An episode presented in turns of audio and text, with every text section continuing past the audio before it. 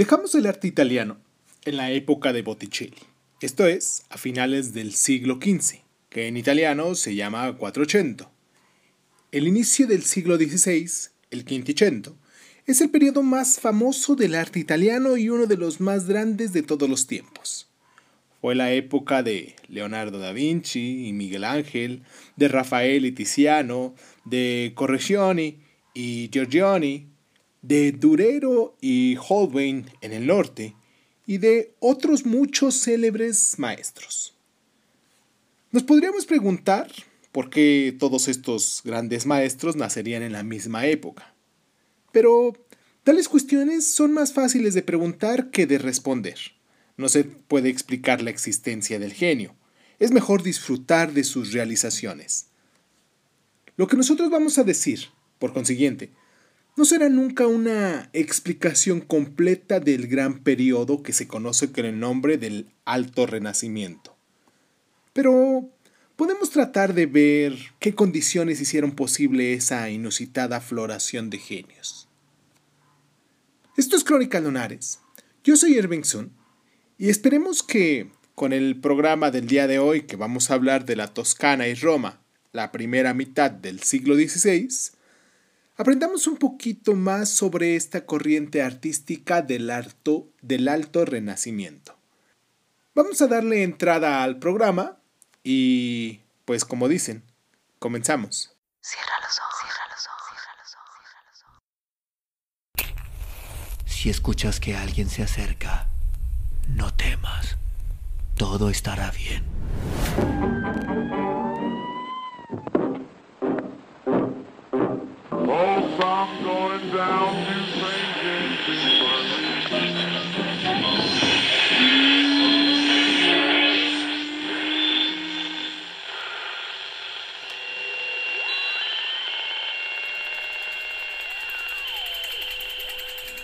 Estás escuchando, Crónica, Crónica, el lugar, donde, donde, entra por tus oídos. Bienvenido. Hemos visto el comienzo de estas condiciones tiempo atrás, en la época de Giotto, cuya fama fue tan grande que la comunidad de Florencia estaba orgullosa de él, e impaciente por tener diseñada la aguja de la catedral por maestro de tan extendido renombre. Este orgullo de las ciudades, que compitieron unas con otras para conseguir que los demás artistas embellecieran sus edificios y crearan obras de fama perdurable, fue un gran incentivo para los maestros que rivalizaban entre sí.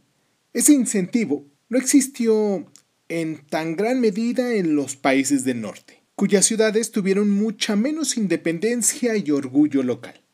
Llegó entonces el periodo de los grandes descubrimientos, cuando los artistas italianos se volvieron hacia las matemáticas para estudiar las leyes de la perspectiva y hacia la anatomía para estudiar la construcción del cuerpo humano.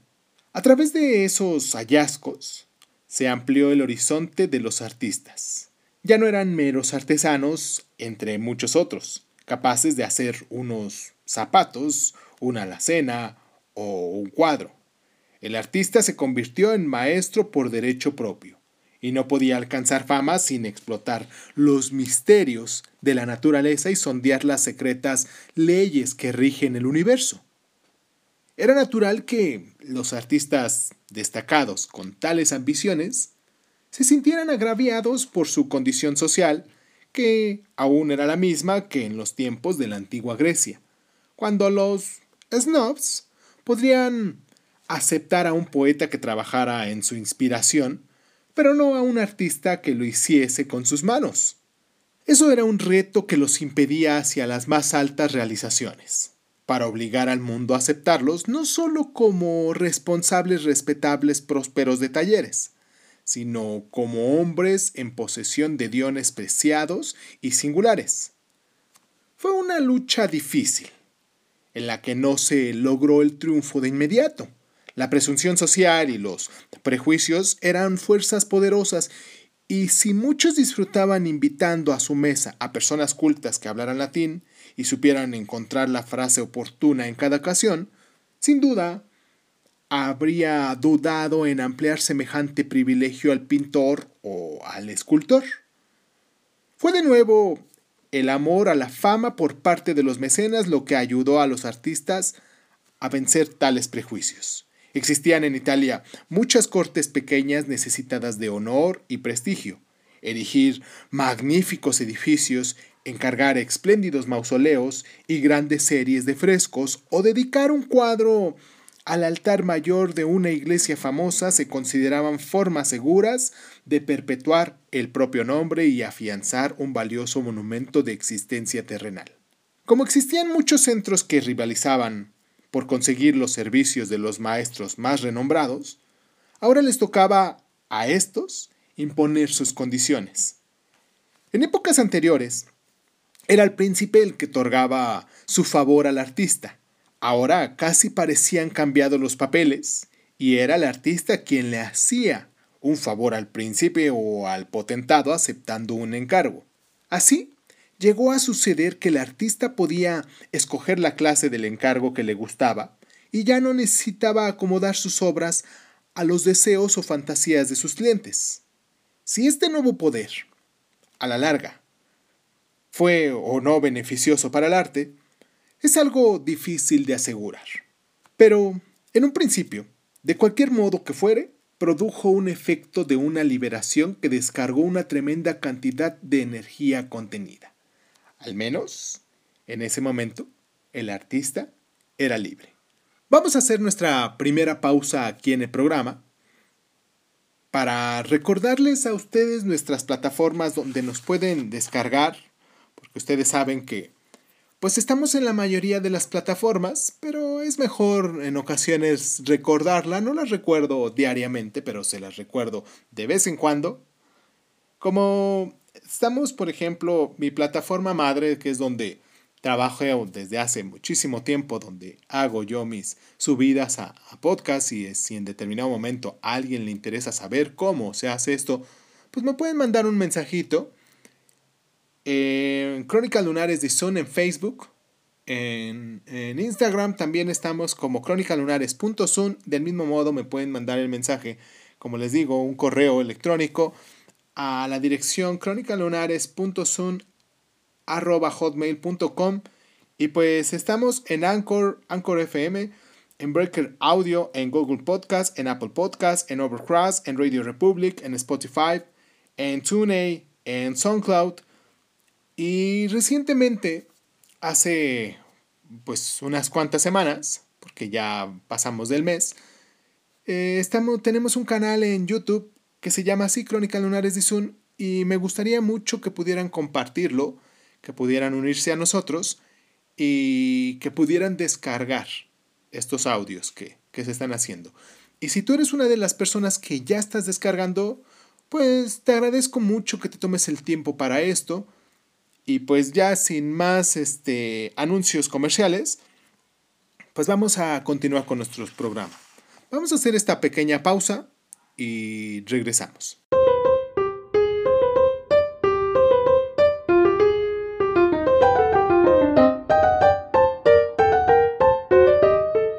En ninguna esfera fue tan señalado ese cambio como en la de la arquitectura, hablando del cambio de los maestros, claro, que tenían el poder.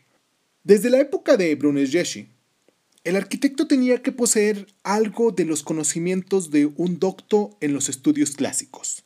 Tenía que conocer las reglas de los antiguos órdenes, de las proporciones y medidas exactas de las columnas y entablamientos dóricos, jónicos y corintios. Tenía que medir las ruinas antiguas, escudriñar en los manuscritos de los escritores clásicos como Vitruvio, quien había codificado las normas de los arquitectos griegos y romanos y cuyas obras contenían muchos pasajes difíciles y obscuros que desafiaban la inventiva de los eruditos renacentistas. En ningún otro dominio se puso tan de manifiesto el conflicto entre las exigencias de los clientes y los idealistas del artista como en el de la arquitectura. A lo que los cultos maestros realmente aspiraban eran a construir templos y arcos del triunfo, y lo que se les pedía eran palacios consistoriales e iglesias. Ya hemos visto cómo llegaron a una conciliación en este conflicto fundamental artistas como Alberti, que para poderlo recordar podemos ver la ilustración 163, quien casó los antiguos órdenes con el palacio moderno. Pero la verdadera aspiración del arquitecto renacentista seguía siendo proyectar edificios al margen de su aplicación. Esto es, solo por la belleza de unas proporciones, la espaciosidad de un interior y la impotente grandiosidad de un conjunto.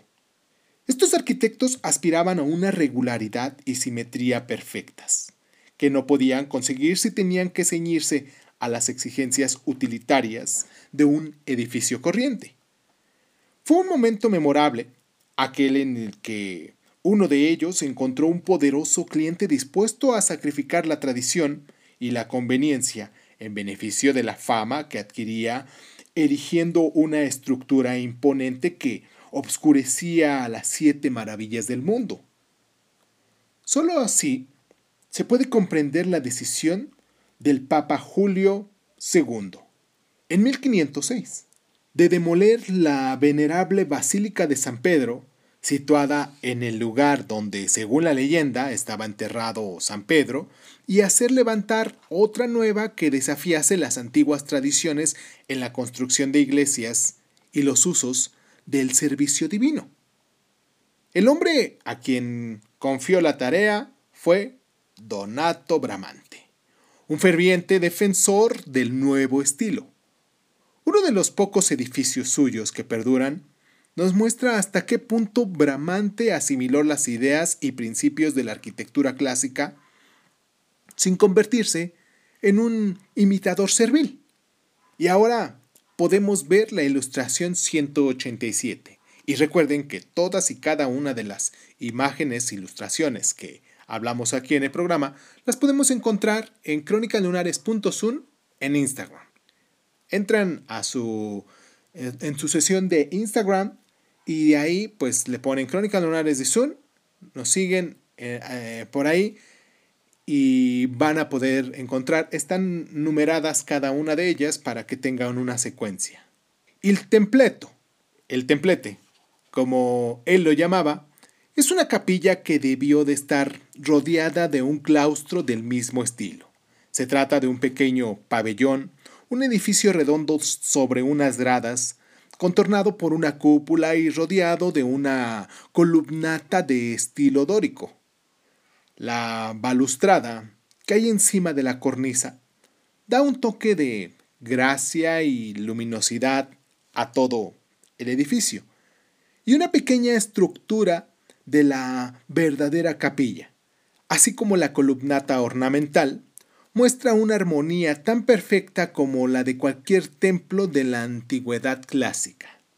A este maestro, pues, fue al que el Papa encargó los planos de la nueva iglesia de San Pedro, en la inteligencia de que ésta debía convertirse en una verdadera maravilla de la cristiandad.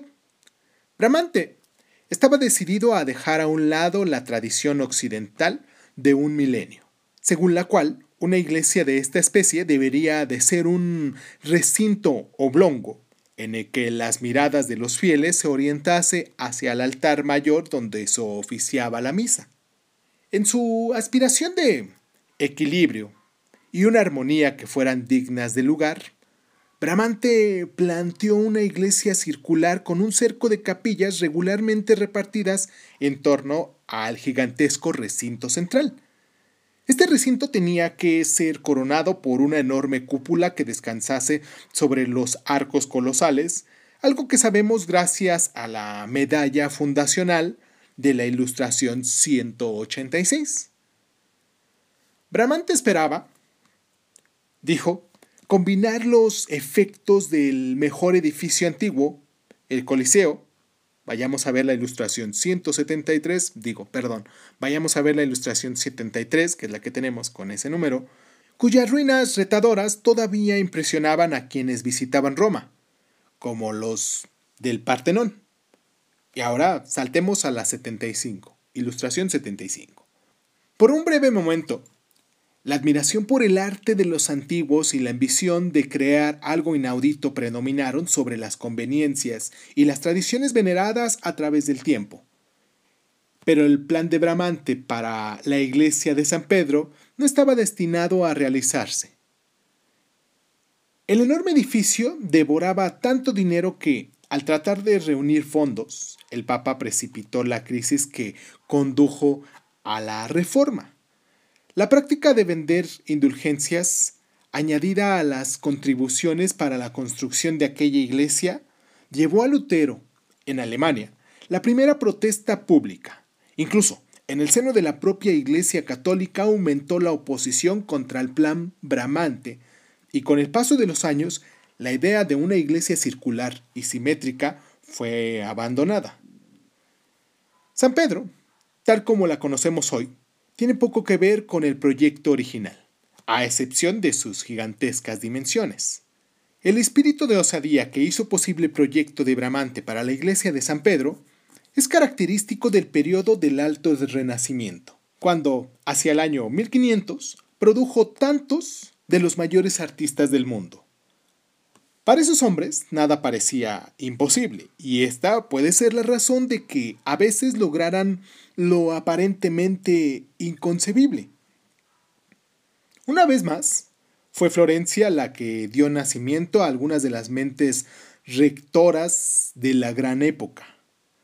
Desde los días de Giotto, hacia el 1300, y los de Masaccio, a partir del 1400, los artistas florentinos cultivaron su tradición con especial orgullo, siendo reconocida su excelencia por todas las personas de gusto. Ya veremos que casi todos los más grandes artistas partieron de una tradición finamente establecida, y por ello no debemos olvidar a los humildes maestros en cuyos talleres aprendieron los elementos de su arte. Vamos a hacer esta pausa nuevamente. Quiero mandar un saludo a la gente que nos escucha en Taiwán. Hoy nos tocó saludar a la gente de Taiwán en Pingtung, que es en el lugar donde nos están escuchando. Les mando un abrazo muy caluroso, muy apretado, muy fuertecito, porque sé que en determinado momento eh, es un país muy, muy fuerte, muy poderoso mentalmente. Y pues vamos a hacer la pausa. Les agradezco mucho el tiempo que se toman para descargarnos a estas personas de Taiwán, a estos lunares que tenemos allá en Taiwán. Y pues vamos a hacer la, la pausa, como les decía, y continuamos con nuestro programa, hablando de Leonardo da Vinci.